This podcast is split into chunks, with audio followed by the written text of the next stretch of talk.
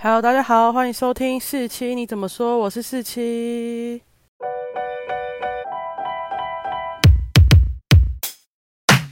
今天是台湾时间的十一月四号，也是美国时间的十一月三号，也就是众所瞩目的美国大选开票日啊。那我今天真的是一整天都在盯着美国大选的开票结果，虽然知道可能今天根本不会有什么结局，可能要等两三天，甚至他们会打到最高法院，就可能等个六个月之类的才会有结局。但我还是想要第一时间知道大家开票的状况是怎么样。那我今天大概从九点就开始看吧，那其实这时候根本没有太多台湾的媒体或者是。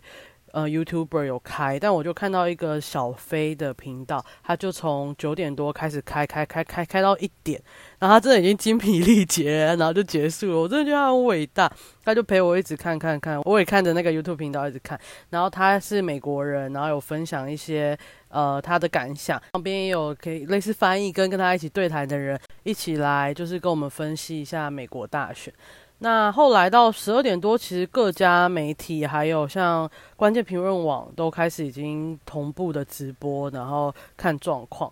那其实那时候就看到，呃，很多票这样的都还没开完了，但其实那个地图上上面都是红色的，就代表是共和党，也就是川普已经差不多该当选了，但是。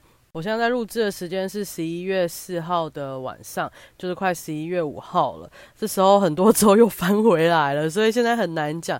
最惨、最惨、最惨的状况就是拜登。刚好到两百七十票，然后他们就会去开始打官司，最后大家可能就不知道美国总统是谁。我觉得啦，那我今天就是想跟他闲聊一些，就是看美国大选的感受。当然我不会分析什么事情啊，如果大家想看分析的话，就可以去看什么 Line Today 啊的范奇斐的时间啊，或是关键评论网自喜七七，就是 YouTube 上面有好多资源可以让大家去看。那我主要就是分享一些我的感受，那就是有点闲聊，所以可能就不会节奏像之前那么快，就是慢慢讲。其实我要分享的三件事情，应该都是交货在一起。然后第一个主题就是我想要说，大家还记得二零一六年川普当选的时候，你那时候的感想是什么吗？因为二零一六年那时候我刚好刚上大学，然后从小到大你都学民主嘛，你就认为民主是一个非常非常优秀的制度。就是我们跟中国最大的不同，就是我们民主，我们跟美国一样民主，听起来好像很棒。但是美国选出了川普。就是他讲的话就是很反智啊，对我来说我没办法接受他的价值观。就例如反移民，然后觉得移民是来抢工作机会，殊不知移民就是来做一些他们美国人不想做的事情，不是吗？然后还有一些像是反堕胎一些保守的价值观，然后我都觉得怎么可能会有人选他？美国这么自由民主、人权开放的地方，诶，怎么会有人会选他？我想说，美国总统大选的结果根本不用看呐，你就是一定是希拉里当选，有什么好讲的？就最后是川普当选，然后我觉得花了发，怎么可能？而且希拉里明明就是得票比较多的人呐，为什么最后是川普当选？然后就那时候我没办法接受，因为对我来说，民主就应该是普选，每个人的表现的状态就会是最后决。决定的结果就是跟台湾一样，一票一票去投。那我就是没有深入研究美国的选举人制度。那那时候我才刚上上大学，没有接受我们系的 熏陶，所以你就觉得很不懂啊，怎么会有人去投这些反制的人，然后让时代就是走回原本那种封建的概念。然后我那时候自己很生气，我觉得世界太荒谬了，我真的觉得天啊，这个世界怎么会这样？然后我就开始燃起一点，就是怀疑民主这个东西到底好不好这件事情。然后我最印象深刻的就是那时候刚好我们在上社会学，我大一的必修社会学的老师叫做王美文，然后他是一个非常厉害的老师，就是他在。分析社会问题的时候，都给我很大很大的冲击。然后也是让我爱上社会学的一个老师啊。后来我也因为他去考了社会学研究所，当然没有考上啊，因为我自己发现我其实没有爱社会学，我只爱他而已。没有，就是我就是喜欢他的推理方法、推理概念，然后解决问题的那些研究推理。但我后来发现，我其实比较喜欢是想解决。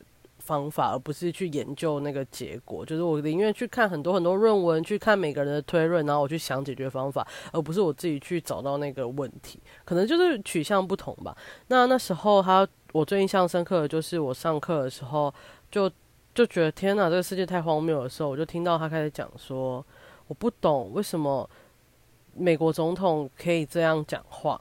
关于贫穷，关于失业，都是非常非常非常复杂的结构，还有个人、家庭、国家的因素搅在一起，所以造成的，绝对不是一句什么移民来就可以被等化的。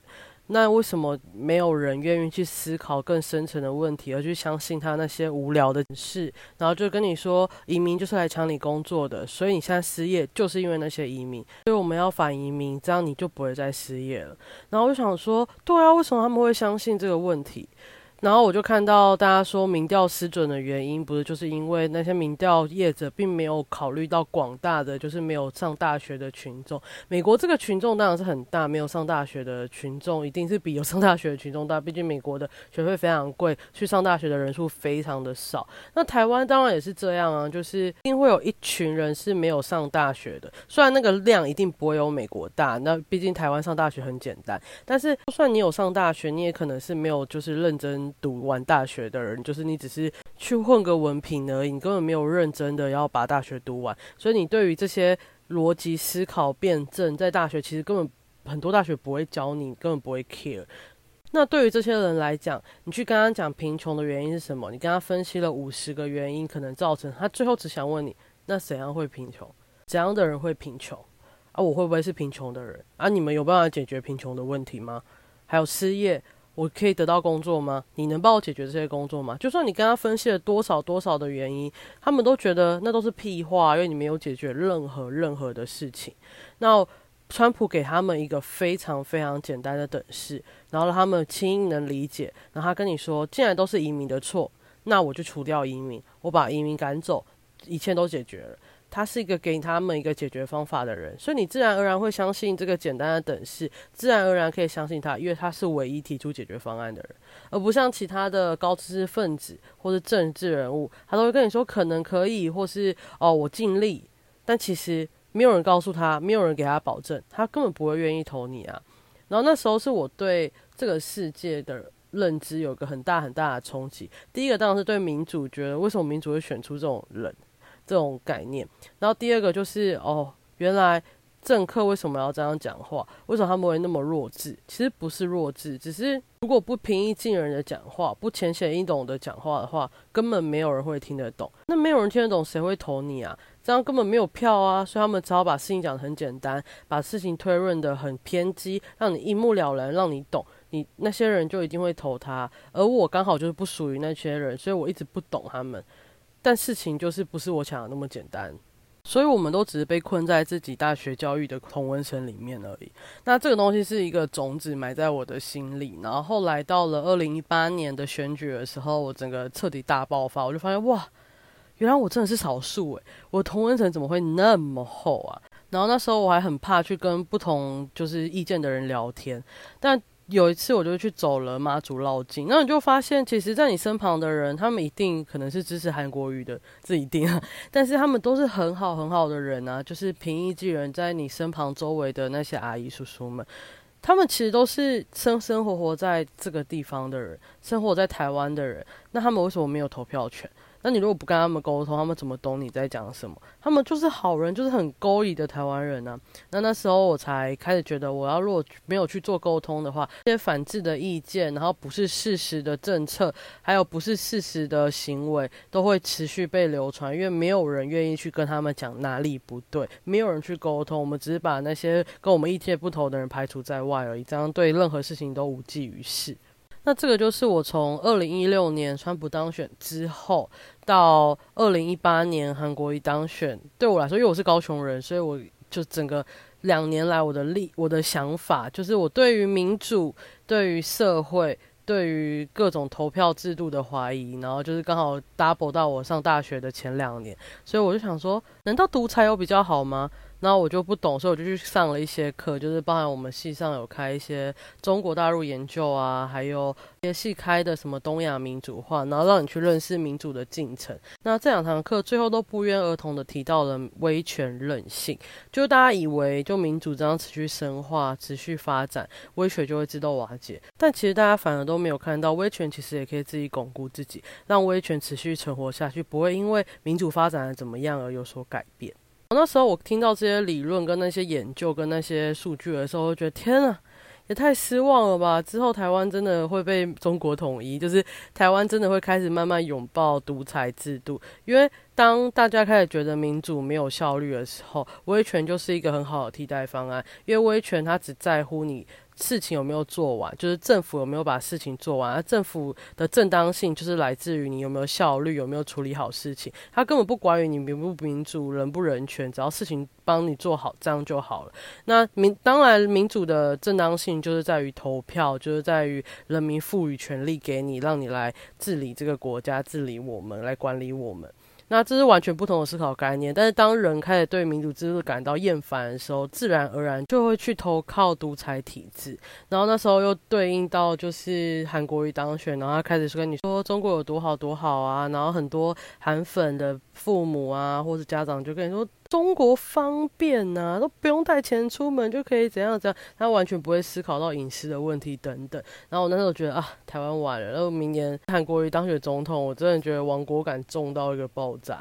当然后来这些都没有发生啦，但反正我爸妈还是喜欢韩国瑜啊，然后还是投他，我还是尊重他。然后我甚至都没有去跟他们特别讨论这件事情，因为他也尊重我去投蔡英文，因为他们不认同蔡蔡英文，那我就尊重他去投韩国瑜。我好像只有在二零一八。年选前关于同婚议题的时候，跟我爸讲一下，给我十分钟，让我跟你介绍一下五个案的差别，还有为什么我希望你去投这些的。当然你可以自己做决定。那最后我爸就是因为排队排太长，所以他连公投票都没投。最后我花了半个小时跟他解释的事情就没有用。那这其实就是一连串，我开始怀疑民主制度，然后开始就想想为什么威权会那么多人喜欢，然后可以继续存在的原因。当然这些焦虑跟思考，在今年投票结。结束之后，我就大概就结束，因为我发现哦，台湾人还是会有反省的能力。这好像就是民主跟威权最最大的差别，就是民主是可以自己修复的，但威权没有这个机制，所以它很容易垮掉，但也很不容易垮掉。就是目前现在研究就是有两派。如果之后我有时间的话，我也会跟大家分享一下我那时候在课堂到学到的民主啊，还有威权韧性。但那个真的需要一点时间，我要整理很久才有办法跟大家分享。那第二个议题呢，就是之之前有研究，就是跟大家说，全亚洲的国家只有台湾希望川普当选。那当然就是因为川普本来就是一个。价值观保守，然后非常不进步的一个思想的候选人，他最让台湾人喜欢的，当然就是他就是呛中国啊，弄中国啊，用死华为什么之类的，然后台湾人就爽，就会想去投他。但我其实一直都没有感受到这个差异性，直到今天，我就看到我 IG 上追踪的很多韩国艺人，他就是有分享说，哦，Biden 就是说什么 Biden win，然后就是 Let's support Biden 类似的，甚至连那种。导演，我因为我追踪一些导演的 IG，他也是都这样。然后他说：“哦，原来真的只有台湾人希望川普赢哦。”因为我身边周遭的人都觉得一定要川普赢啊，拜登赢我们不就死得很惨？但原来这件事真的是发生的，因为我们在台湾的红温层真的厚到整个国家都希望川普赢吧，我相信。但很多人还是会坚持自己要投给拜登，因为。它才是代表进步价值，才会跟台湾就是以引为傲的这些人权、自由，然后包容、多元这种想法合在一起啊。今天就有人就这个问题问我说：“你到底希望川普赢还是拜登赢？”我想了一想，我就觉得当然是川普啊，因为看他弄中国，我就是开心之类的。但是我又想的是。所以，我这样是不是把国家利益放在人权这些东西的前面了？那这样跟以前讲中正独裁的时候不是同一个概念吗？他就是要让国家发展好，所以人权可以不顾。那我这样思考是不是也落入蒋中正、蒋经国他们那个时期的独裁思考模式？那我就想了想，我会说，如果我是台湾人，我一定会希望川普当选；但如果我是个美国人，我绝对会去投拜登。但当然，我现在是个台湾人，对我来说，美国的内政是个外国事务，我就管他去死，我还是会直接回答你说，我希望川普当选。但因为川普的价值观真的很可怕，我真的没有想过，我过了四年之后会希望他继续当选美国总统。我那时候二零一六年的时候，真的觉得世界真的快毁灭，怎么会选出那么荒谬的人来当美国总统？然后四年后，我就居然跟每个人一样说，哦，当然是希望川普当选啊，废话，谁要拜登当选之类的，我就觉得，哦，人真的是。无限打脸自己，哎，我现在就是这么觉得。但我觉得打脸就是一种成长吧。我以后再也不会说，我绝对会坚持什么价值，因为我看起来我不是，我就是一个会被打脸自己的人。当然，说真的，如果我真的是个美国选民的话，我一定不会去投票。我觉得我没办法在这两个真的烂到不行的人选一个人出来。川普就是价值观太糟糕啊，就没办法认同他价值观。然后拜登是他没有解释好他的那些疑虑，但根本没有人报嘛，而且还被媒体操控，然后 Facebook 还会禁你嘛，让你封锁之类的。我觉得这也超级恐怖的啊！你当你在那边笑中国人的所有的言论都是被审查，都是被管理的，那你自己在用 Facebook 的时候，不是也被 Facebook 管理吗？哦，Facebook 管理的大中华区就是中国人，没有。然后我就觉得，那我们在自由世界有比较好吗？我们有没有办法去改变这种？荒谬的事情，因为演算法让你就永远都得到同一方面的事情，你没办法看到更多元的视角，那我们就越活越局限，越活越局限。说什么资讯开放可以让我们得到更多的资源？不是啊，我们就是被局限在我们自己的同温层里面，得到一模一样的资讯，然后深入的巩固自己的价值观而已啊，根本没有什么多元开放、多元包容啊。我真的觉得这件事跟这个东西，真的比美国大选最后谁胜出更重要。当之后我们所有东西在。脸书上都会被审查成这样，或在 YouTube 上也会被审查成这样，在 Twitter 上也会被审查成这样的时候，那我们到底有什么资格笑中国人？有什么资格笑中国的审查制度？因为你也是在被审查，就是在被脸书选取你所看到的资讯而已啊。所以对我来说，就算是川普当选不当选，拜登当选不当选，真的已经不重要了。想想看，怎么修复这个恐怖的两极对立？如果民主化走到后面都会变成两极对立的话，那我们是不是应该想一个更好的制度来解决这些事情？不要再依赖民主能解决所有事情了。哦，对了，他们现在还在开票嘛？票还没开完，就让我想起二零一八年县市长选举的时候呢，柯文哲跟第一手州之战不是也开到凌晨两点三点吗？我告诉你，我真的是跟着看到凌晨两点三点。那时候我觉得，天呐！如果台北市市长又变成蓝的话，又变成丁守中的话，真的是又毁灭，又走到套退那一步。Oh no！现在我们还是看到柯市长也变很蓝啊。浅蓝而已嘛，民众浅蓝就蓝加白嘛，就浅蓝啊，就没有比较好啊。我那时候居然为他守到那么晚，我真的觉得是超级不值得的。这也是个打脸现场啊！我相信大家很多人也被打脸了吧？说会守有一个自说自己是墨绿的人可以变成浅蓝，我都不知道调色盘怎么调可以变成这样。现在开票就让我有一种既视感。哦，对了，他们如果真的要打官司的话，真的要一张一张验吗？这也。太累了吧！那时候台北市市长验的时候，我就觉得那些律师应该很想死吧，就验成这样，然后一定很累。但他们最后真的如果要打到最高法院，真的是验票验到天荒地老吧？天呐！